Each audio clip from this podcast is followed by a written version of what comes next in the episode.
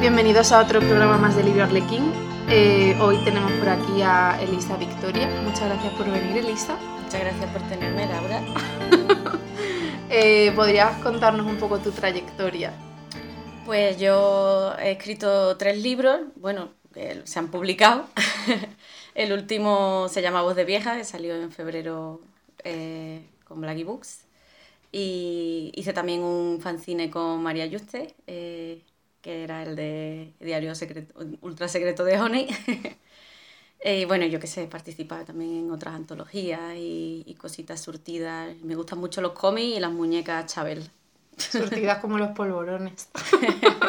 y aparte de escribir, ¿qué más haces? Porque sí que tienes un perfil más heterogéneo, ¿no? Bueno, hago, bueno, hago mm, periodismo también, escribo un montón de artículos y, y a veces he hecho musiquita eh, con sintetizadores. y también performance de vez en cuando, ¿no? Sí, algunas veces hemos hecho un poquito de performance, sobre todo Sabina Urraca y yo. ¿Y qué hacíais?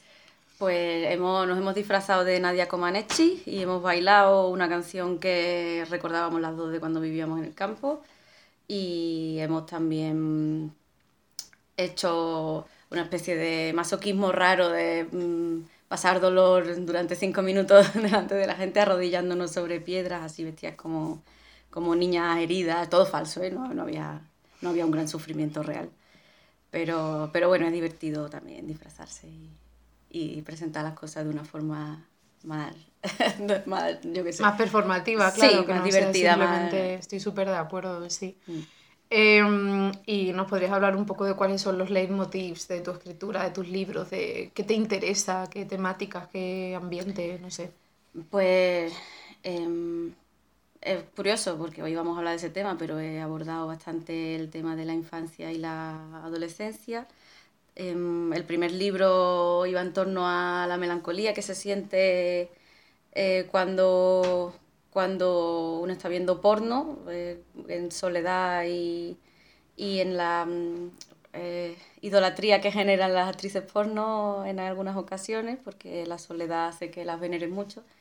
El segundo libro iba muy de pesadillas, de, de enlazar mm, historias ambientadas en el mundo real con obsesiones fantásticas, eh, muy alocadas, muy pesadillescas, así a través de números, era un poco satánico. A mí me, me parecía un juego infantil, bueno, supongo que esa era la inspiración, ¿no? Tipo, elige tu propia aventura. Sí, era un poco así, era Claro. un poco un, un cuento así que te iba llevando a diferentes sitios, que podías leerlo siguiendo los números o no, o haciéndolo a veces sí, a veces no. Ujú, Eso es muy interesante, bueno, también como Rayuela, ¿no? Que supongo que también te inspiraría en esa estructura. Sí, bueno, no se parece mucho al estilo de Rayuela, pero es verdad que juega con los números así. Claro, sí, me forma refiero también. solo, solo en eso. Sí, sí. Pero o sea que ahí también saluda a la infancia de manera formal, ¿no? En el plano formal, no solo en el contenido, aunque no sea exclusivo, porque como también hace alusión a juegos infantiles, Sí, por lo el- menos yo lo tenía muy presente. y ¿vale? a la estética de cuento, mucho de cuento infantil que a veces tiene un lado siniestro. Como la portada, vamos. Sí, que- la, la portada que la hizo Mireia Pérez. Momento promoción. pues precisamente traje a Elisa a hablar de infancia por todo esto que, que estamos comentando. Tenía mucho miedo de hacer este episodio porque yo estoy bastante, bastante obsesionada con la infancia y con mi infancia en general. Y a lo largo de todos los episodios he dado muchísimas pinceladas de las que ya no tengo un recuerdo tan fresco. Entonces temo repetirme. y que sea como un resumen de todo lo que he hablado anteriormente, pero intentaré no hacerlo. Lo siento ya si lo hago. Así que, mm, bueno, voy a decir una súper obviedad de la vida, pero todos sabemos que la infancia es el periodo de nuestra vida que más nos marca, o suele ser así en general, y donde se generan nuestros grandes traumas. En mi caso fue así. ¿En el tuyo? Eh, yo creo que también, a mí me parece que la infancia es un periodo muy difícil, muy, muy oscuro, lleno de, de obstáculos, no sé, la, incluso si te va bien, creo que el proceso de aprendizaje de, del propio cuerpo, que yo recuerdo con mucha tortura aprender a subir una escalera, ¿sabes? Como, Sí. uf, eh, todo era difícil. Y, hombre, si, te, si, si, si, si ha sido muy estable y fácil, puedes también conservar, no sé, recuerdos muy muy existenciales o muy oscuros, incluso si no has tenido grandes problemas, pero si, si has tenido también cosas más complicadas, pues claro, te marcan para siempre, creo. Claro, que también la formación de la personalidad es un torbellino súper turbulento y, y, se sufre. A ver, hay, hay, mucho romanticismo hacia la infancia. Yo tengo esa dualidad también de época de tortura, pero también romantizarlo. Pero sí, yo creo que la creación de las grandes heridas suele darse ahí, es difícil desprenderse de, de ellas. Bueno, pues, ¿qué opinión te merecen los niños y la infancia? Pues los niños y la infancia, pues la infancia en sí me parece un periodo muy interesante, me atrae mucho. Mm, me gusta más la compañía de los niños, me suele gustar en general más que la de los adultos, así ah, haciendo una estadística así muy a lo, a lo gordo.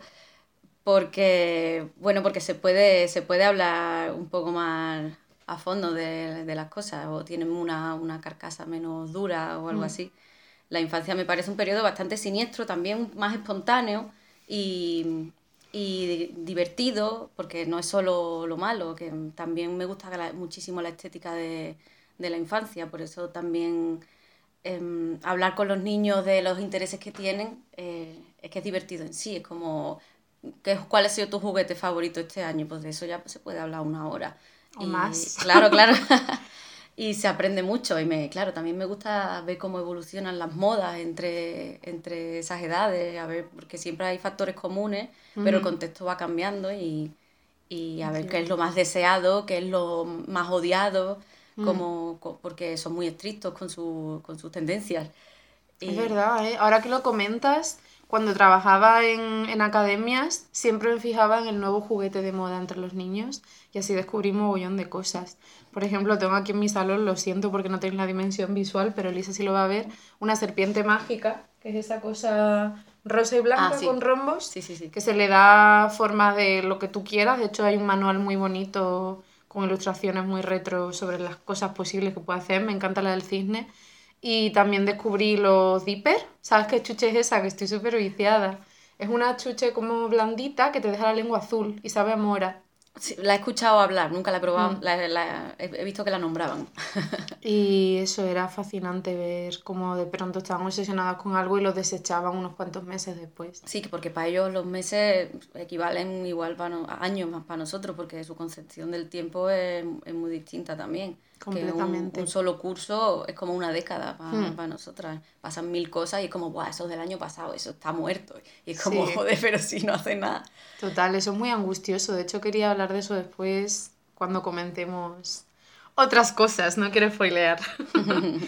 Em, vale, entonces, ¿tú haces una distinción entre infancia y los niños o te parece que van de la mano? Quizás una pregunta un poco absurda, pero yo sí que la hago pues no lo sé, no lo había pensado, pero sí es verdad que cuando... ¿Qué opinión te merecen los niños y la infancia? Pues no sé si, si diría lo mismo de una cosa y de la otra.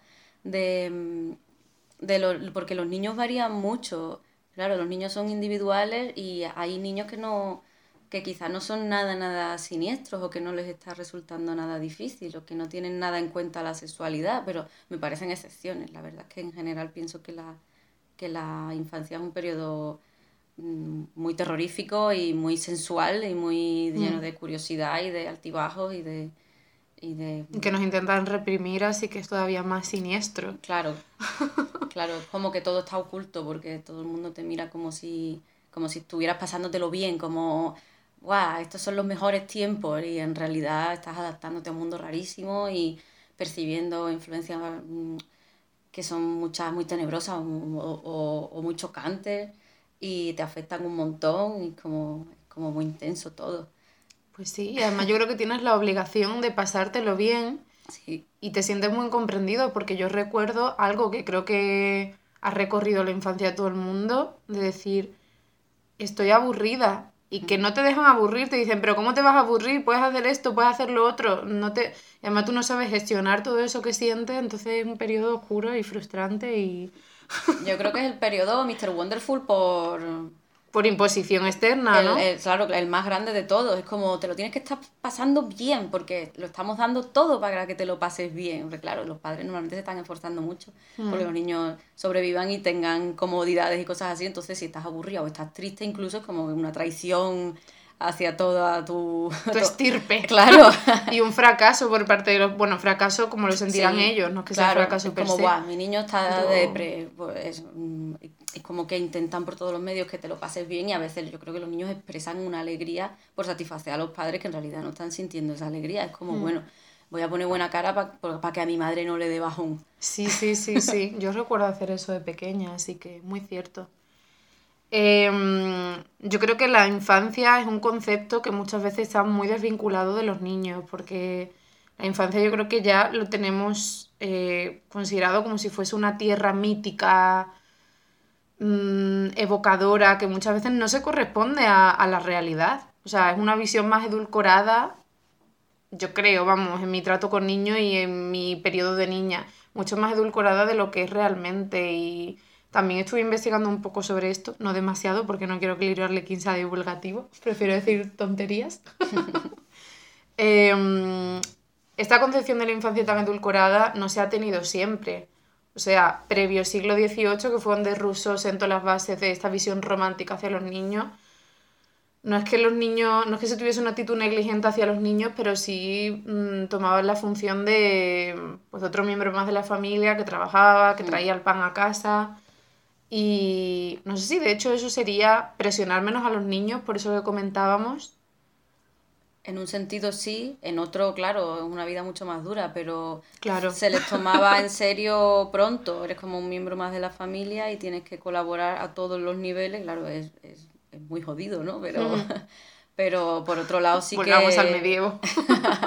claro, si hay que elegir, pues mejor que los niños estén cómodos y que no y que no tengan que estar trabajando tan claro pero siguen teniendo un corsé sigue siendo una cárcel esa etiqueta tan tan grande y, y yo creo que pesa. Y además yo creo que a los niños se los suele reducir mucho a ciertas cualidades y no puedes salirte de ahí. Hmm.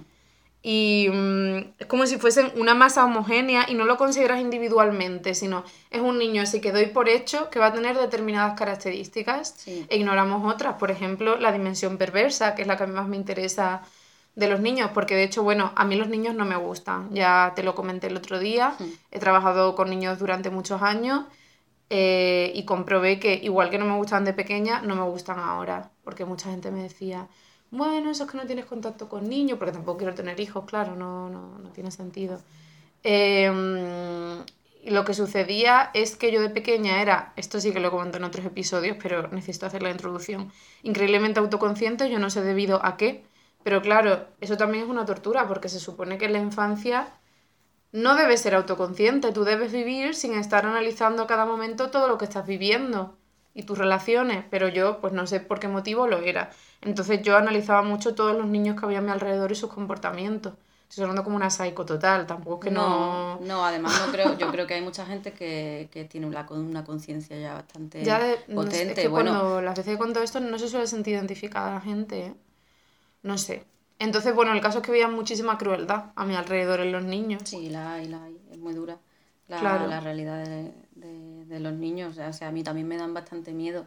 Creo que también, en parte, eh, son tan crueles porque se les presupone una bondad que no mm. es real. Entonces ellos, con esa cortina rosita de florecitas, eh, corría por delante, hacen fechorías porque nadie se espera que vayan a ser tan malos. Luego, por otro lado, está ese tópico de que la gente dice que ay, los niños que son muy crueles, pero, pero es... Mm, es que es un tópico. es un tópico que mm, Pero bueno, eh, cuando algún niño sufre bullying o algo así, ah. se, se, suele decir, ay, que los niños tienen, tienen muy mala leche, con, por pequeñas cosas te amargan la vida o lo que sea, pero que...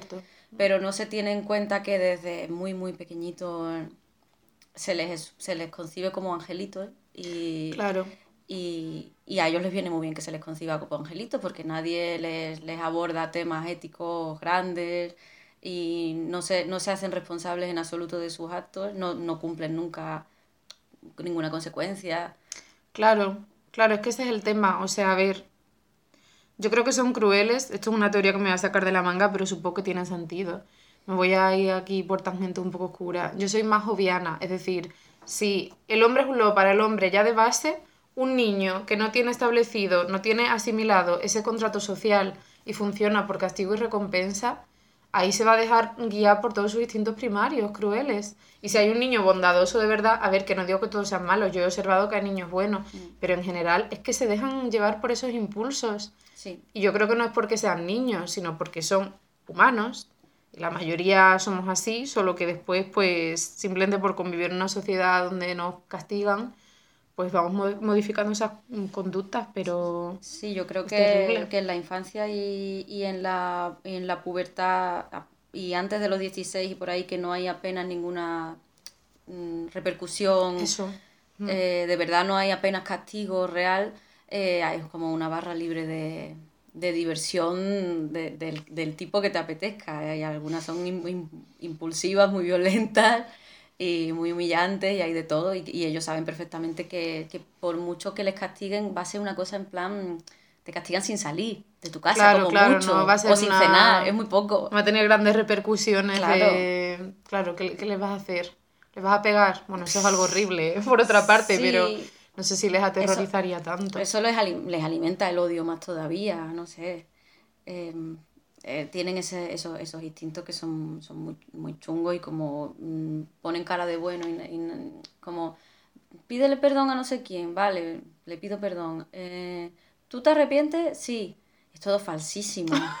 No, no se abordan de verdad los temas mm, de empatía o de... Eh, Porque se les presupone, imagino, ¿no? Sí, es como, ay, pobrecito, es que no sabía lo que hacía. Claro. Y muchas veces pienso que sí que lo saben, pero saben que no, que, no, no, va a pasar nada. No sabes cuántas veces me pasó de profesora niños que le hacían bullying a otros niños. Luego yo me quejaba a mi superior, ella a sus padres, y al niño solo veía desplegar una manipulación mm. súper consciente que es que era terrible. Y claro, los padres negaban por completo que sus hijos estuviesen haciendo bullying. Claro. Entonces, como los niños, por otro lado, ahí, pues es bastante complicado. Bueno, en cualquier caso, yo creo que esta representación infantil es muy poco digna, por lo que te decía, porque creo que es demasiado homogénea y no se tienen en cuenta los matices que tienen los niños. Y yo creo que están muchísimo más representados, más empoderados, aunque sea de manera siniestra, pero creo que eso es más real en ficciones como Cría Cuervos, que te comentaba antes, o en Veneno para las Hadas. Tampoco la he visto. Una peli me falta, tremenda. Me, falta background. bueno, El Señor de las Moscas. Eh, no he visto la peli. O he leído el libro. O sea, que básicamente un estudio sociológico de qué sucede si dejas que unos niños organicen una sociedad. Pues es caos y crueldad. Claro, sí, sí. y los que son más buenos pues acaban en la picota, básicamente. Pero bueno, más allá de eso, Peter Pan por ejemplo, que además Disney ha hecho una labor impresionante de blanquear la imagen de Peter Pan, porque en el original de Barry es un niño con muchas aristas, es un niño cruel, egoísta, que es lo que suelen ser los niños. Y no sé, yo creo que es mucho mejor verlos con toda su tridimensionalidad que simplemente ese único plano de inocencia, ¿no? Sí, además yo creo que los niños se sienten un poco despreciados si se tiene esa, esa imagen tan preconcebida porque es como que los mayores no se preocupan demasiado de conocer cómo es cada uno. Es como tú eres un niño, te gusta el chocolate, te gustan las películas de dibujos y estás teniendo eh, los mejores momentos de tu vida. ya está, eso es un niño. No te quejes. Y, y nadie se preocupa demasiado de, de, de, conocer cómo es cada niño.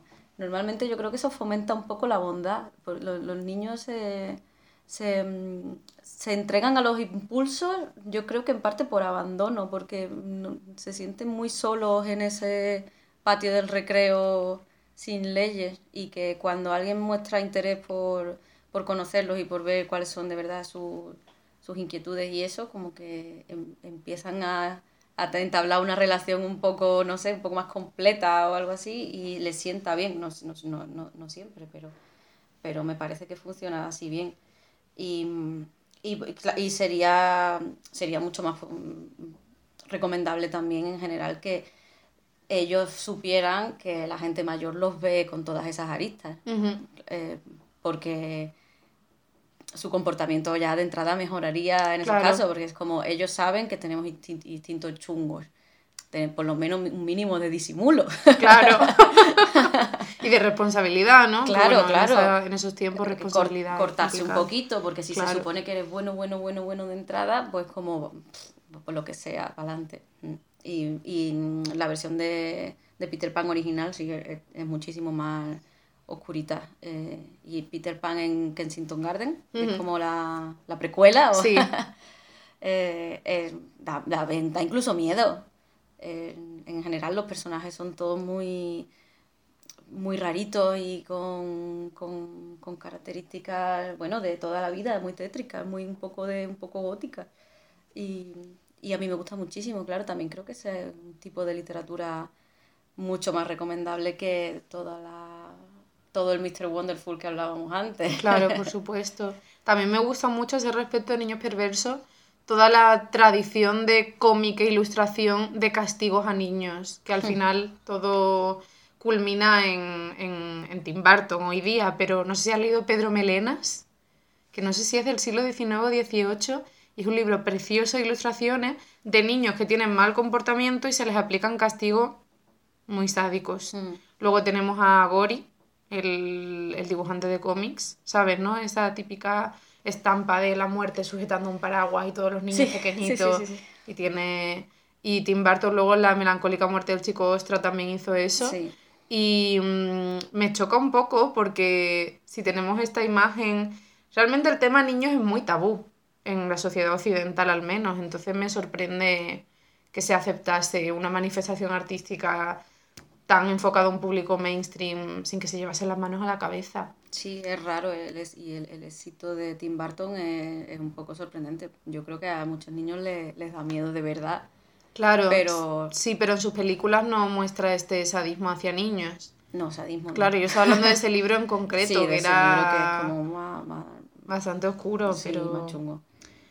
Eh, yo quería comentar algo, bueno, porque antes comenté que no me, no me molaban nada los niños, pero el otro día le estaba contando a Elisa que sí que hay una niña, hay muchos niños con los que he sentido afinidad, pero hay una en concreto, no sé si mencionar su nombre, me pueden acabar de denunciando.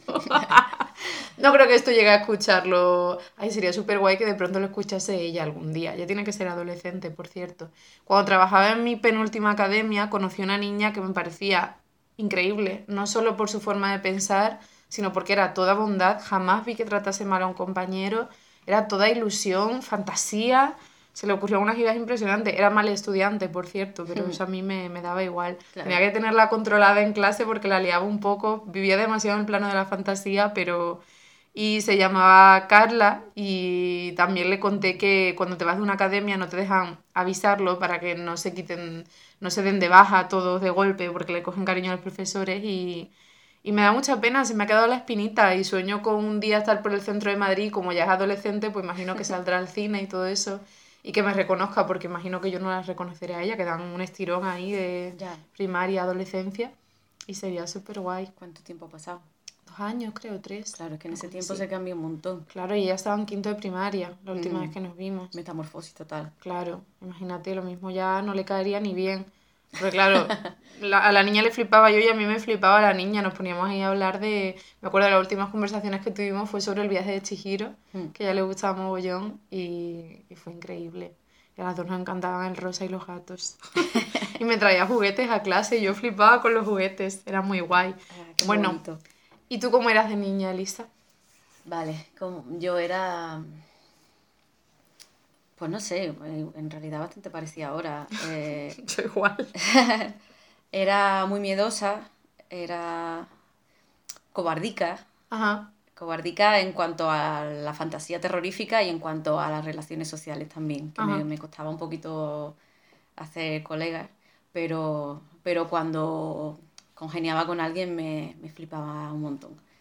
Hacía como grandes amistades, mm, pocas y, y muy a tope. Em, me gustaban muchísimo las muñecas. Estábamos La ¿no? La, la Chabel. Para mí las Barbies. Estaba muy, muy crazy con la Chabel. eh, y me, me interesaba mucho lo prohibido, eh, me interesaba el terror, eh, acceder al- a la pornografía, ya era como Guau. bueno, mm, bueno, sí, igual no la vi tan pronto, que la, empecé a ver con 8 o 9 por primera vez. Pero no por internet, ¿no? Supongo, porque todavía no había llegado. Entonces era más difícil, porque era revista o vídeo o el Canal Plus por la noche, si tenías suerte. Que había que currárselo más. También las carátulas de, de los videoclubs, que normalmente estaban así un poco tapaditas todas las fotos, pero algo se... Veías una cachita y ya era algo. Sí, porque yo creo recordar, iba mucho con mi madre al videoclub de pequeña, que la sección erótica pornográfica tenía incluso cortinilla, para que no vieses quién estaba ahí merodeando. Claro. Entonces, para una niña, claro, te ven ahí y te llamaría la atención. Daría tiempo a ver así un pezoncillo y... y ya con eso tiraba el año entero. Claro. la sección de terror, que a veces tenía unas carátulas tremendas, esa, con esa sin problema. Esa estaba a la vista perfectamente. Y, y entonces mm, había una gran moda de alquilar películas gore que no eran nada adecuadas para aquella edad, pero con eso como que no se, no se le daba mucha importancia. Yo creo que tampoco había mucha supervisión. Se consideraba que eran como películas medio de risa y a veces se veían ahí una salvajas muy guapas. De risa. Bueno, el terror, por lo menos en esa época, yo creo que en líneas generales está muy vinculado al erotismo muchas veces, así que supongo que de ahí también podría sacar material, fab material. Claro, claro en esas películas estaba todo, al final, era lo más accesible que había. Claro. Y, y en los cómics así, underground, que también estaba muy mezclado el terror con la violencia, con el sexo, con con la melancolía, con todo lo prohibido. La melancolía tampoco, tampoco era un sentimiento público. Claro, ni sigue siéndolo, yo creo. Claro.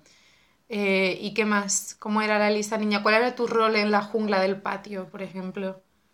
En el patio, pues normalmente estaba en alguna esquinita con alguna coleguita comiendo el bocata y, y hablando, cuchicheando movidas. O hablando de muñecas, hablando de algún cotilleo, hablando de los dibujos, hablando de fantasías de mayor, de cosas que, que podían suceder en el futuro, o argumentos para las muñecas, o...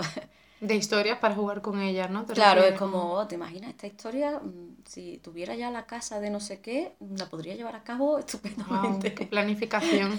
¿Y sobre las fantasías de adulto, qué tipo de cosas, con qué fantaseabais?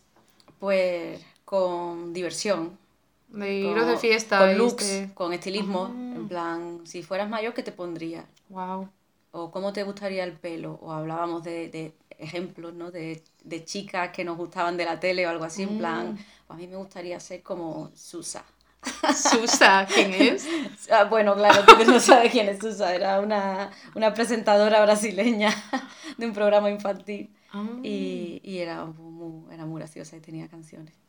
Qué guay, yo tenía más de referente a los de la banda, la banda del sur. Claro, que también, sí, también, también nosotros. Viste, eh, con Bubu y Marfario, y Víctor V y había otro que no recuerdo el nombre que tenía. No me acuerdo ya muy bien, la verdad tampoco. estaba muy viciada y además tú que eres de Sevilla tenías súper cerca San Juan de Alfarache, ¿no? Ahí es donde Claro, yo lo veía como un sitio completamente inaccesible al que yo nunca podría llegar. Pero tú alguna vez fuiste a No, que va, pero, pero conocí gente que era o del club, porque yo nunca fui del club, pero, mm.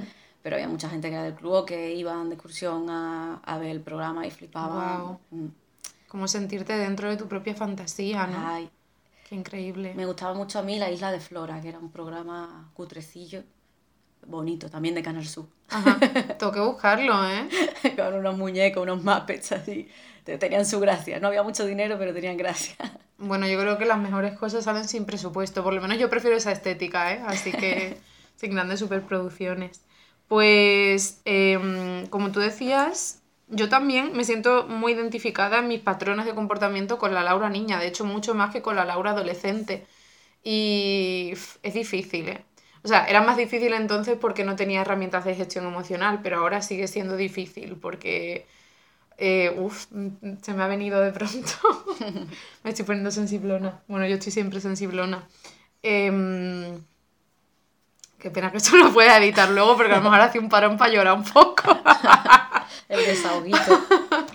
A ver, yo siempre he sido súper sensible y autoconsciente, entonces esa combinación es mega chunga, como te podrás imaginar. Mm. Y mm, yo no acababa de saber cómo socializar cuando era pequeña, porque o sea, esto va a sonar súper presuntuoso, pero creo que lo era y lo sigo siendo. Siempre he sido como muy buena, muy responsable y, y nada cruel. De hecho, recuerdo momentos en los que fui cruel de niña con otros niños y me sentí fatal por ello. Yo era consciente de que lo estaba haciendo y dije, joder, Laura, no, no hagas esto. Y luego me arrepentía un montón. Te castigaba, ¿no? Te torturabas luego. Claro, me, pero porque le había hecho daño a otra persona. Y mm, también lo que me sucedía es que yo no quería ser el centro de atención. Siempre me ha costado muchísimo gestionar la atención. Me sigue costando. Entonces, siempre que alguien me ponía en un rol de poder, digamos, ¿no? Lo que se podía tener de niña yo lo cedía porque me sentía mal. Tengo un ejemplo muy bueno de eso y es cuando me dieron el, el papel de bailarina principal en un baile que hicimos de fin de curso de una canción que se llamaba La Negrita Cucurumbel. No sé si eso se conoce en más sitios. Yo no la conozco. Y me lo dieron a mí, pero había una chica de clase que era súper dominante y al final por ir escalando se hizo con mi papel y yo como que se lo cedí. Y sé que es un problema que sigo teniendo hoy día, que no soy capaz de mm, aceptar el poder y, el, la estrella que me ven y me pasó muchas veces. Y otra cosa que me pasaba y me sigue pasando, solo que ahora pues eso sé gestionarlo mejor, es que me mangoneaban mucho. Yo siempre tenía muchas amigas muchísimo más dominantes que yo, con las que jugaba y jugábamos a Sailor Moon, jugábamos a los Power Rangers, que eso sí lo comenté en algún episodio. Sí, que tú querías el rosa. Y, claro, el rosa o quería ser Bunny o quería ser quien fuese, pero como ellas decían, no, yo quiero serlo, yo era como, mira, yo no voy a discutir, porque a mí me da mucha pereza invertir esa energía y hoy día igual. Entonces no, no me quiero imponer, pero no por un tema de pasividad, sino porque es que no, no me apetece, ¿sabes? Y eso pues, no es que tuviese trauma con ello, pero jo, me daba un poco de rabia, ¿sabes? Que siempre me hiciesen eso. Y mm, bueno, de hecho, en mi primer fanzine conté cómo eh, la hija de una profesora que era vecina mía a su vez, que era mayor que yo, me utilizó alguna vez para hacer simulaciones con sus crashes, de darme besos y demás.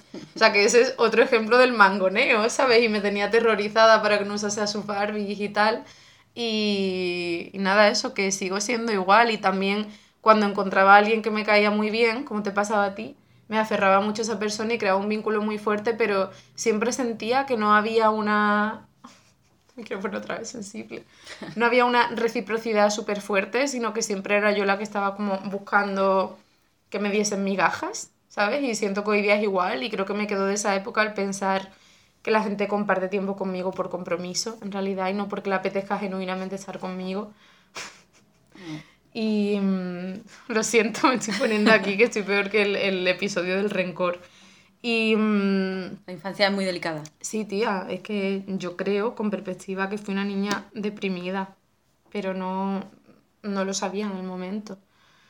Entonces, en fin. Yo fui bastante tristona también. Pero tú tenías un motivo, bueno, en realidad tenía bastantes motivos. Pues no, no, no, no, es que tuviera, el motivo era que no me adaptaba muy bien al mundo, que no, que no, que la gente parecía ya mm, llevarlo con mucha naturalidad y, y, a, y, a, mí no me salía, no me salía con la facilidad de los demás, por ejemplo, no, para mí bailar o cantar era impensable, era como... Me, me, me moría, era muy vergonzosa también y, y estaba también siempre un poco en, a la saga, ¿no? bueno, a la saga como en segundo plano. En segundo plano y si alguien me daba espacio me ponía torpe y que si no cogía el espacio con ganas, ¿sabes? Que podía haberlo cogido y decir, venga, ahora me luzco, pero que va, me ponía pavona, siempre encorvada. Claro. Y con las muñecas era el único ámbito en el que yo sentía que dominaba un poco. Porque se me ocurrían buenas historias para jugar y notaba que se me daba bien y eso, ahí sí que como me sentía segura, pues tomaba un poco las riendas, pero luego en la vida real pero tomabas la rienda jugando con... Con amigas, claro. Ah, vale, o sea, que no era tú sola. Claro, claro. Sí, hombre, sola ya ni te cuento. Pero que en esos momentos de compartir el juego con otra persona, igual sí que me que dominaba un poco más la situación porque sentía que se me daba bien y que las ideas que yo tenía a lo mejor eran bien recibidas y eso, y, y funcionaba. Pero en lo que se refería a mí misma, muy, muy torpona, muy torpona. Pero es cierto, cuando estás bajo la mirada ajena sale, bueno, claro, si tienes como esa tendencia, sale ser muchísimo más torpe, ¿no? En el mm. desempeño de tareas o, o de lo que sea. Pues también recuerdo algo muy, bueno, bonito y a su vez entronca con lo que te he dicho antes de cuando venían amigos míos, familiares de mi edad, a quedarse unos cuantos días en mi casa y a mí me encantaba. Mira que hoy día no me gusta nada la visita, ¿eh? Pero parece que está Elisa de visitar mi casa y a le rapidito. Pero que ese concepto de que alguien venga a dormir a mi casa y echar el día, no, porque además no me gusta estar todo el día encerrada. Pero ahí me flipaba porque jugábamos a mil cosas y cuando se marchaban de mi casa sentía que me estaban quitando una extremidad. A mí me dolía muchísimo que hubiesen estado dos días y yo sentía que la otra persona no le daba tan, la, tanta importancia como yo le daba, ¿sabes? Y me ponía triste. Quizás también es porque yo tengo dos hermanas pequeñas, o sea, no es porque haya sido hija única, no haya podido compartir tiempo con otros niños, pero mi hermana mediana, que es con la que me llevo menos años, eh, nunca fue muy.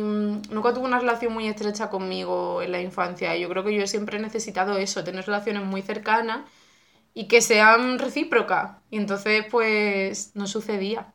¿A ti te gustaba que te fuesen a, visitar a tu casa si es que te iban a visitar? Sí, me encantaba que viniera gente a, de visita, porque además yo si era hija única solía estar bastante sola y me hacía, me hacía tremenda ilusión que viniera, que viniera gente a jugar o que, o que viniera visita, familia o, algún amigo o amiga de, de mi madre, me, me hacía mucha, mucha, mucha mm, ilusión. Aunque fuesen adultos, ¿no? Sí, aunque fuesen adultos, les cogía un apego tremendo. Y, y, con ellos me ponía cariñosa y como... Como, una gatita ahí. Sí, porque como que ellos los recibían de otra forma y, y, y ahí sí, mm, al principio era siempre más tímida, pero si veía que, que rulaba me entusiasmaba un montón y luego era como, uy, el corazón roto, ¿eh? que se, marchaba. Claro, y era como, en el, como el tiempo entonces era tan largo, es como, a lo mejor no lo veo hasta el año que viene, ¿eso cuándo es? Qué locurote. Claro, eso, eso se hace eterno, eso pues como, que, como que si no fuera a pasar nunca. Total, creo que poco se habla de eso, del apego que desarrollamos por las visitas en la infancia. Supongo que habrá niños que no, pero es la tendencia, ¿no? Diría yo. Sí. Que no suele gustar más las visitas en ese periodo. Em, por cierto, bueno, el último apunte que hago ya sobre mi trauma de abandono. Pero es que eso me marcó muchísimo, tía. De las grandes heridas que tengo en mi vida, este fue como. O sea, la herida del abandono, esta fue la primera, la primera banderilla que me clavaron. Em, yo tenía una mejor amiga en, en primaria. Bueno, no voy a decir nombre por si acaso, porque seguimos teniendo contacto, así que. Y lo hacíamos todos juntas. Me acuerdo que yo iba a su casa a ver La Princesa Cisne. ¿La viste? Eh, la, peli. creo que no. ¿Cómo te pilló a ti ya un poquito más, más No me suena esa. Pues me flipaba, nos lo pasamos súper bien, la gente nos vinculaba mogollón. Pero ella estaba conmigo hasta que tenía la posibilidad de irse con las populares. ¿Sabes? Es lo típico de que vas a hacer una excursión y rápidamente todo el mundo se distribuye a los sitios de, mm. ay, te vas a poner conmigo, tal, no sé qué. Pues la tía, en el momento en el que me podía dar la patada e irse con otra, lo hacía. Y a mí eso me hacía sentir terrible, ¿sabes? Era como un conformarse conmigo. Entonces, eso fue bastante chungo. Si es que fui una niña muy oscura y, muy triste. Ya. Y sigo siendo. Eso duele mucho. Yo creo que pasa un montón en el, en el tránsito ya de la infancia a pubertad. Es como que la popularidad adquiere cada vez más importancia. Sí. Eh, y se pone. En, antes también. también también es relevante en la clase, los pringaditos y, los, y los guays, pero a partir de... Día, ¿eh? Sí, claro. de poder, vamos. Claro, claro. Sí. Pero a, a partir de, de, los 12, 13, 14, eso se empieza a volver violentísimo. Sí, eso sí. Y, y yo también recuerdo que, que, que, la gente empezó a cambiar mucho, como que todo, a esa edad la gente empezó a, a quererse mayor inmediatamente y si, y si tú seguías siendo más o menos la misma, porque había, estaban forzando el, el, el, crecimiento, en plan, ya no somos niños, ya otra cosa. Sí, son los 10 años aproximadamente, ¿no? diría yo. Sí, sí. Y, y, yo estaba cómoda, no tenía tampoco esa prisa y me empecé a volver cada vez más pardilla, cada vez más pardilla. me empecé a quedar cada vez más para atrás. Y antes no estaba tan mal situada, pero a partir de ese momento me, me empecé a quedar más atrás también. Pero eso repercutió en tus relaciones sociales con la clase. Sí, que sí, mucho. Estuvieses peor considerada. Claro, sí, sí. ¿Pero te abandonaban las que antes eran tus amigas por ello? O... Un poco, un poco como que la relación se, se iba distanciando. Tenía, también porque los intereses cambiaban, porque ya estaban empezando a salir ya con niños y teniendo planes más de más de adolescente, de un cigarrito en, en, los pinos, ese tipo de cosas, y yo, y, y yo era bastante más modosita. Y no y no, no me, no, a mí nadie, no, nadie me pedía salir, ¿sabes? Claro, claro. Fíjate qué curioso, yo creo que en, en mi caso no, sería previo a los 10 años, porque yo no recuerdo esa jerarquía de pringados versus gente ya rozando la adolescencia, pero es cierto que es un elemento diferenciador. De hecho, me pasó lo contrario que a ti, pero cuando entré en primero de eso, que yo de pronto estaba muy desarrollada, empecé a darme a la vida disoluta esos años, con gente muy chunga, y los que eran mis amigos en la primaria se quedaron detrás, digamos, porque ellos todavía siguen siendo muy niños. Entonces, fíjate qué curioso el proceso inverso. sí. De pronto el patito feo se convirtió en cisne. No, a ver, te digo que tampoco es que fuese las pringadas, pero... Bueno, ¿y qué es lo que más echas de menos de, de ser niña? Eh, lo que más echo de menos... Eh, entonces me sentía bastante esclava del colegio y, y echaba de menos, o sea, echaba de menos una libertad que luego cuando eres mayor te das cuenta de que es muy falsa. Pero pero creo que he hecho de menos como el, vivir como entre bastidores, ¿sabes? Como que cuando eres adulta ya estás en el mundo participando y eso. Mm, hecho de menos no participar del mundo.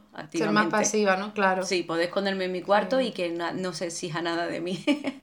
Cierto, es una licencia de la infancia bastante bastante valorada. Eh, es un tipo de libertad que tiene muchos límites, porque al final yo, me sentía un poco en la cárcel de la habitación, pero ahora echo de menos poder encerrarme así que... Por temporadas al menos, ¿no? Sí, sí, Un break de la y, vida. Y echo de menos también la capacidad de fliparlo con ciertas cosas. Bueno, yo sigo flipándolo, ¿eh? De decirte, ¿a ti no te pasa? Sí, a mí me sigue pasando, pero la primera, el, furor de la primera sorpresa, por ejemplo, yo ya, por mucho que abra una Chabel nueva, no habrá como la primera Chabel que abrí. Claro, no es el mismo impacto. Que eso fue como, wow, una experiencia muy fantástica. Y no la, yo supongo que las he seguido coleccionando mm, en parte buscando revivir esa, esa experiencia tan mágica. Wow. Y, y claro que ahora me, es verdad que, que, lo sigo disfrutando, pero no a ese nivel de, de yo qué sé, de, de, endorfina, ¿no? Sí, claro, te entiendo. Pero... La endorfina. La endorfina la echo de menos, supongo. Pero esa visión inocente y curiosa ante la vida, tú la sigues conservando. Porque esa es una de las similitudes que yo veo fuertes con mi Laura niña. Yo flipo con todo en general. Inocente y, y, curiosa, has dicho. Sí, porque hay muchos adultos que están ya de vuelta de todo y tienen una perspectiva más gris Sí, yo, ya, yo, yo. tampoco tengo una perspectiva muy gris. O sea, que puedas fliparlo con lo cotidiano, no hace falta que sean eventos espectaculares.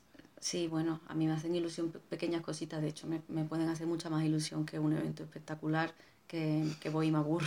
Claro, claro, por eso te digo. Y, y echo de menos quizá la bueno, que esa capacidad de, curiosidad y de sorpresa sea mayor también, o, descubrir cosas que ya no voy a poder descubrir, como cuentos que, mm. ya conozco y que no, puedo leer por primera vez, o, películas que ya, que ya me sé. Claro, de pe a pa. Son muy interesantes, sí. También que en la infancia se vive mucho bueno, puedes abandonarte al plano de la fantasía. Ahora continuamente te están aterrizando en el de las realidades. No, no necesitas hacer la declaración mm. de la renta, necesitas pagar el alquiler, necesitas. Entonces, no, están como si estuviese soñando y continuamente te intentan sacar de ahí. Sí, eso puede que sea lo más fastidioso de ser mayor, ¿no? ser mayor es un rollo. Bueno, yo al margen de eso echo de menos el bucolismo, porque me crié en un pueblo de la Sierra de Cádiz, como tú mm. lo sabes ya, y lo he repetido aquí 20.000 veces, pero recordémoslo una vez más. Pero aparte de eso, el plan de la fantasía y el bucolismo y el jugar en un campo y entre árboles, que eso, eso me marcó y necesito naturaleza en vena continuamente. La verdad es que a mí me parece que, como comentabas antes, el problema es que el tiempo en la infancia se dilata muchísimo, como si fuese como si fuese un slime cayendo lentamente y, y a mí siempre me agobió no ser dueña de mi tiempo y que mi madre, no porque mi madre lo hiciese mal, podría haber sido cualquier figura materna, mi madre fuese la que me gestionase mi tiempo y marcase dónde ir, dónde no ir, cuándo hacer. Entonces eso me, me hacía pues sentirme en una cárcel. Yo necesitaba tomar mis propias decisiones y, creo que eso me hizo estar más deprimida, que te definan el camino. Claro. ¿Tú cómo te sentías al respecto? ¿Te, te dejaba fluir? ¿Te parecía correcto? Me lo, me lo tomaba con, como podía, con pasividad, pero había veces que, me, que, era, que era muy pesado. Mi madre no era, no era estricta en cuanto a los horarios, por ejemplo, de, de jugar en plan solo puedes jugar a la videoconsola a tal hora o tienes que mm, recoger los juguetes ya y tener el cuarto perfecto, que era bastante permisiva en ese sentido y yo lo agradecía mucho, pero sí que el ritmo de vida en general es como, pues ahora te vas a apuntar a este colegio, es como, hostia, eh, y, Tienes poder de elección. Nada, nada, y te llevan y te ponen y, y, o a veces te sí que había cierto imperativo de que yo, de eso, de que yo fuera más feliz y, que te, y de, intentar conducirme en plan, mira, ahí hay unos niños jugando. Acércate, eh, acércate y te haces amiga. Y mi madre siempre fue una persona muy sociable y no entendía en absoluto mis dificultades. Entonces sí que a mí también se me hizo muy larga la, la infancia porque se, se, me hacía, como te dije antes, tortuoso el aprendizaje y estaba deseando tener más destreza en muchos sentidos.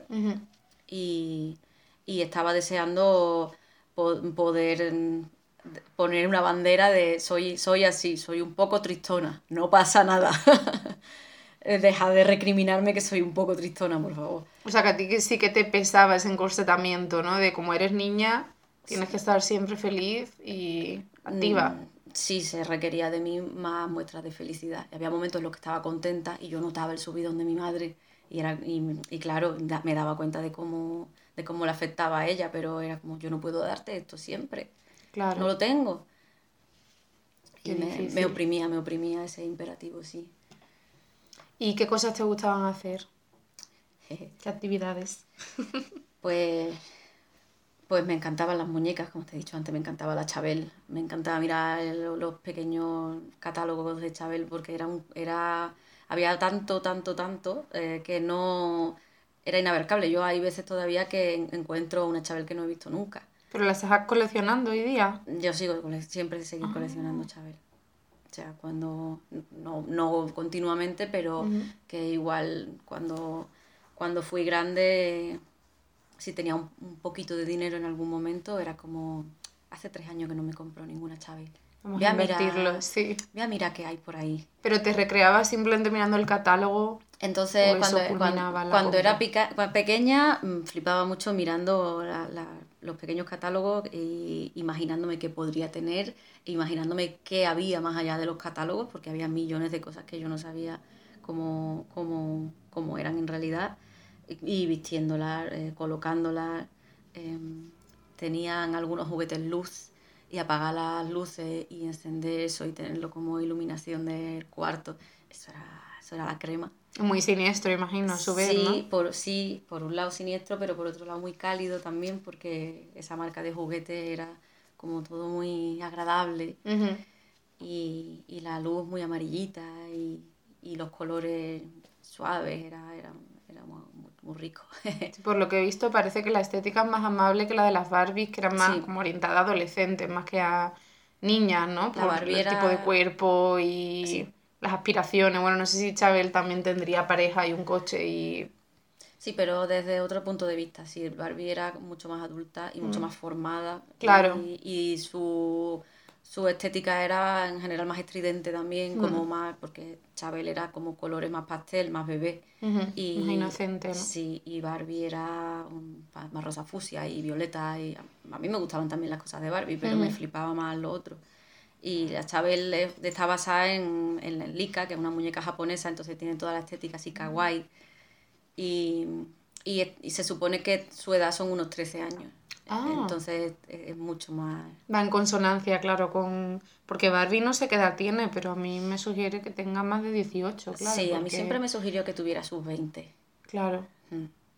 Claro, o sea que es más aspiracional para las niñas en cuanto a ese sueño esa fantasía adulta, ¿no? Chabel supongo que sí que te tiraba más a, a vivir en tu infancia. Estaba más cerca. Claro. Estaba bastante más cerca y más, más, realizable el sueño de convertirte en Chabelita. Claro. ¿Es una muñeca española, por cierto? Sí. Yo eh, nunca tuve Chabel. Sí, se fabricaba en Alicante.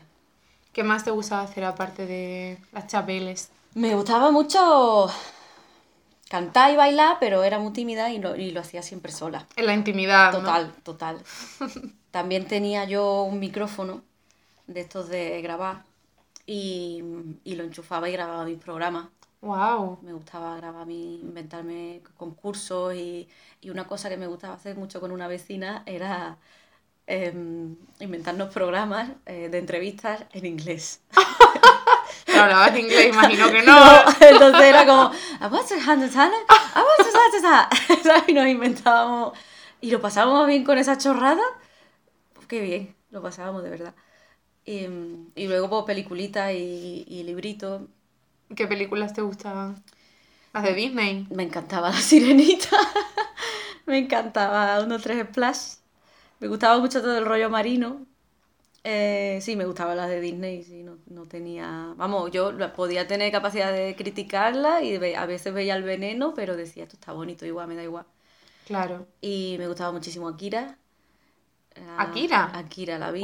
Y, de, y Qué me gustos tan eclécticos. Sí. Y Akira. Sí, eh, porque me gustaba mucho el manga, flipaba un montón con, con Bola de Dragón y, y con Ranma, que yo no sé con cuál flipé más, diría que con Ranma.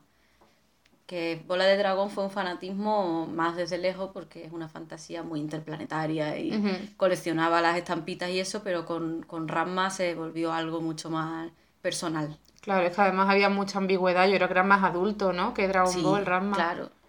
Sí, había, está. bueno, que ten- eso tenía un, un erotismo y una y unas Sí. ideas muy sorprendentes y también tenía cierta parte inquietante de había algunas escenas nocturnas que, da- que daban un poquito de canguelo también. Ujú, No lo recuerdo, yo es que leí el manga, pero ya de mayor.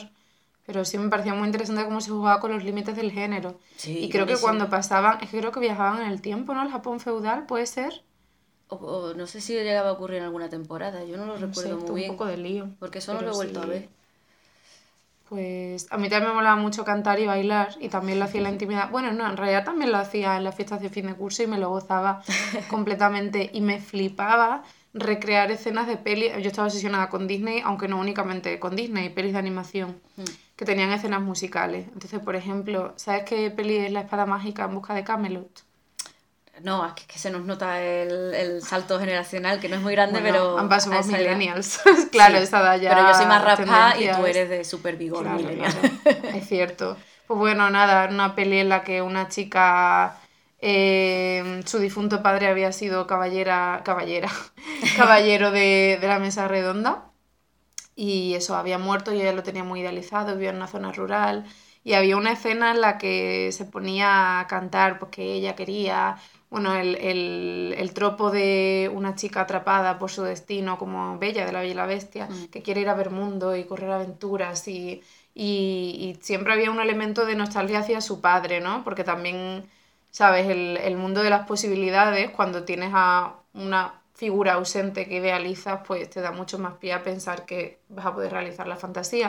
Entonces ella se ponía a saltar por unas piedras en medio del mar, muy épico, y yo lo hacía en mi sofá, claro.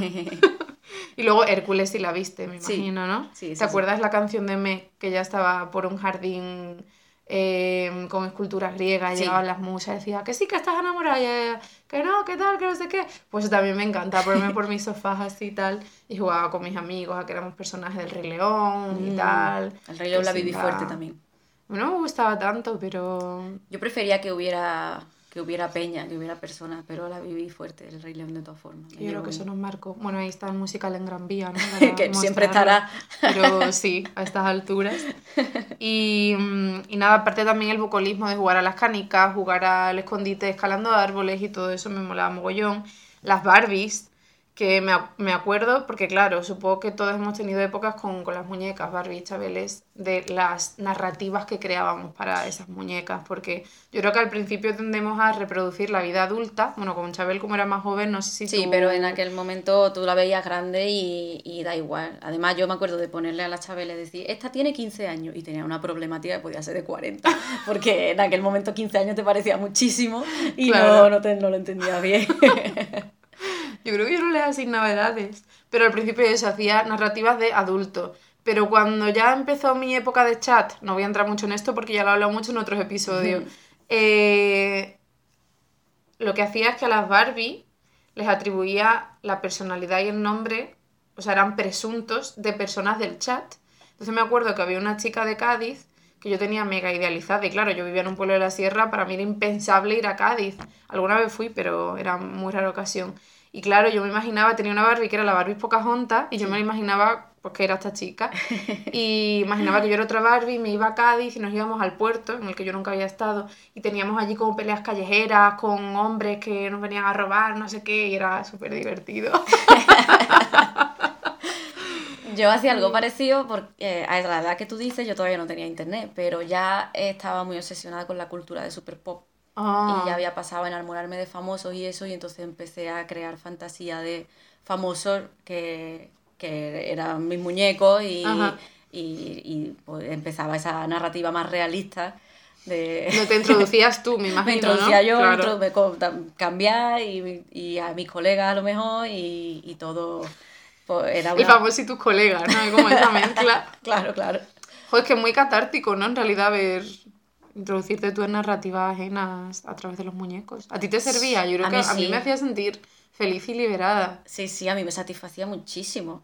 Era, era una cosa, pues yo qué sé, poco, un poco una masturbación narrativa. Es como lo que yo quiero que más ocurra, lo voy a representar aquí con estos muñecos y, y a ti te sirve a tope. Justo. A mí me gustaba mucho, mucho, mucho. Y claro, fueron cambiando un montón los argumentos desde los primeros juegos. Ahí tú sola, que era muy más rudimentario, ¿no? más torpe, no sabías cómo llevarlo. Y ya acaba, acababa siendo algo como un mundo paralelo realizable, pero muy absurdo, porque no... Me recuerda a las fantasías que contó María Yuste en, su, en el episodio de La Obsesión de Sexo en Nueva York. Ah, sí. Pero mucho más inocente, claro. Sí, pero esto es como un germen para ese tipo de cosas. Efectivamente, sí. Claro. Claro, porque yo también di el pues salto de las muñecas a empezar a escribir esa fantasía ya. En Rollo fanfic, ¿no? Claro, bueno, total, total, claro. Sí, sí, yo creo que el germen de... Sí, aunque yo luego no lo retomé. Aunque otra cosa que me obsesionaba en la infancia era dibujar. Mm. Que se me daba mucho mejor entonces que ahora. Ahora ya no dibujo y me gustaría retomarlo aunque sea simplemente en mi intimidad porque se me da como un culo. Pero creaba cómics, la gente de mi clase me pedía dibujos de Sailor Moon y yo creaba ahí creaba fantasía medieval, o sea que no era algo cercano. Pero cuando me fui haciendo adolescente, sí que creaba cómics de situaciones que me gustaría que sucediesen, como mm. los juegos de las Barbie. Claro. Entonces sí que tuve ahí Eso es lo mismo, un poquito más lejos. sí. claro, claro, es lo mismo en mm. o relato, pero... Pues sí, completamente. Luego también tenía una amiga, eh, fíjate, mira, aquí sí que era yo un poco chunga en la infancia. Tenía una amiga que era más pequeña que yo, bueno, era mi vecina, entonces con ella sí que era un poco más dominante y yo podía elegir las narrativas, porque sabes que a veces cuando jugabas con alguien había un poco de conflicto sobre qué narrativa seguir, porque si tú querías ahí... Entonces me acuerdo que yo durante una época estaba muy obsesionada eróticamente con Jafar de Aladdin, entonces jugábamos a que... pues a que estaba ahí Jafar merodeando y pasaban cosas con Jafar. Claro, es que también a veces nos quejábamos de cómo nos trataba la gente de nuestra edad, un poquito mayores, pero nosotros con los que eran más pequeños. al final, el mismo comportamiento. Sí, sí, a veces, y no, le, mm. no le dábamos tanta importancia o no éramos conscientes, mm. pero. Tampoco era tan déspota, ¿eh? pero sí que recuerdo. Más dominante. Claro, por supuesto. Yo creo mm. que eso es bastante inevitable. Otra cosa que me molaba era ir al videoclub con mi madre y ver pelis de terror mientras comíamos chuche los sábados por la noche. también veía cine de terror, ¿no? claro, claro, me gustaba mucho y y, de, y la, bueno, las chuches. Y también me encantaba dibujar, que, que, es una cosa que tampoco he contado y que, eh, para entonces dibujaba muy bien y para ahora una puta mierda. Pasa lo mismo. Sí, sí, el mismo camino. Entonces era como, ah, dibújame esto. Y yo lo hacía, guau, soy la mejor. Y vamos, me duró, pero poco, poco. Sí. Sí, bueno, a lo, como a los 15 me ah, estanqué y ya no. Pero te duró años, ¿no? Entonces, de la infancia a los 15. Sí, pero bueno, que ya para los 15 había mucha gente que dibujaba ah, bastante mejor que yo, que ya me estaban cogiendo y adelantando y ahora mismo tengo cero práctica. Pero me encantaba también. Chuche pone pelis de terror con chuche y patateo. Hombre, sí, sí. Sí, he hecho chuche, pero es como todo en general, y su pizzeo y todo eso. pero que, bueno, no me quiero extender en esto porque lo comenté en el episodio del terror, pero que para mí era un momento de, de bonding, como de tiempo de calidad con mi madre, porque además lo hacíamos solas. Pero vamos, eso yo creo que me marcó, porque mi madre no siente terror hacia nada de esto, pero yo sí súper asustadiza hoy día. A saber si fue por consumir tantas pelis de terror. Bueno, tú también eres asustadiza, ¿no? Tanto Sí. que hemos hablado de Samara. Sí. No sé si nos marcaría de alguna forma. Sí, yo fui bastante cagueta, pero por otro lado te, te, te atrae mucho, no, no puedes evitar Claro. eh, un poquito... Lo prohibido y ese, sí, por Claro, lo- si a mí me decían, esta no la veas que, que, que te va a dar mucho miedo. Al final te, te levantabas así, flojito, y te asomabas porque... Y, y tenían razón, te daba mucho miedo y lo pasabas mal muchos meses. Que Pero merecía la pena. pero claro, habías, cono- habías conocido algo nuevo y diferente y es muy estimulante. Pues pero, yo- sí. pero sí es verdad que yo creo también que, que vi muchas pelis de terror en aquel momento y que me estimularon a tope el, el cobarde claro. y, la, y la imaginación en un sentido un poco tortuoso de, de- Claro, de que... y ve- masoca. Sí, total, total. Sí, hiciste lo clásico de que te mandasen a la cama, pero tú luego ibas así por el pasillo, te acercabas y veías la peli desde el marco de la puerta. Sí, Eso claro, claro. daba más miedo que te pillasen tus padres a que a ver la película en sí. Ya. Pero daba incluso más gusto Mm. Esa clandestinidad. Yo estaba deseando que fuera o de miedo o erótica, o sea, para ver. si- ah, claro. Erótica se podrían ver tus padres ahí. Bueno, sí, porque madre. o que fuera erótica, para mí podía ser que, que de repente hubiera unas tetas. Ah, bueno, vale. eso- No erótica como género, con- sino puntitos eróticos. Con que ¿no? hubiera un desnudo o con que hubiera una escena de sexo que no se viera nada, para ese momento ya era como ¡guau! Y por último te quería preguntar que, ¿cuál es la experiencia más onírica, perturbadora o fantasiosa que tuviste? Vale, es bastante cómica porque lo, lo he estado pensando y, y tuve pues, muchas experiencias perturbadoras o, mm, o- oníricas, pero que estaban muy en el terreno, ¿sabes? Pero sí que hubo, hubo una cosa que, con la que yo flipé bastante y que hubo algo de, de mm, creerme la fantasía durante un tiempo. Era bastante pequeña, tendría cuatro años, creo, Ujú. bastante pequeñita.